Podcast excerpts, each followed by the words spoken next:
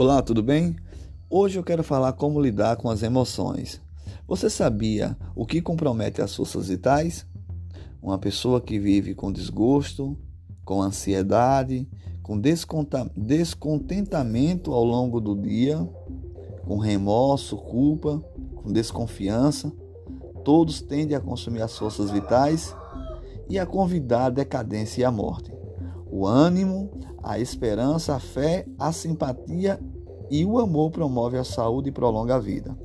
A tristeza afeta a circulação nos vasos sanguíneos e nos nervos, e também retarda a ação do fígado. Obstrui o processo da digestão e da nutrição, e tem a tendência de ressecar a medula, substância interior de todo o organismo. Embora a preocupação e a ansiedade não possa remediar um simples mal, pode produzir grandes danos. Por outro lado, a alegria e esperança, ao mesmo tempo que iluminam o caminho do outro, são vida para os que acham e saúde para o corpo. Não é sábio ajuntar todas as tristezas, recordações da vida passada, injustiça e decepção, e falar tanto sobre elas, tanto lamentá-las, que nos sintamos esmagados pelo desânimo.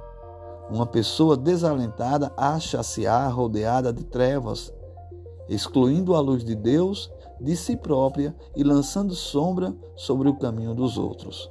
Pense bem a respeito do que diminui as forças vitais.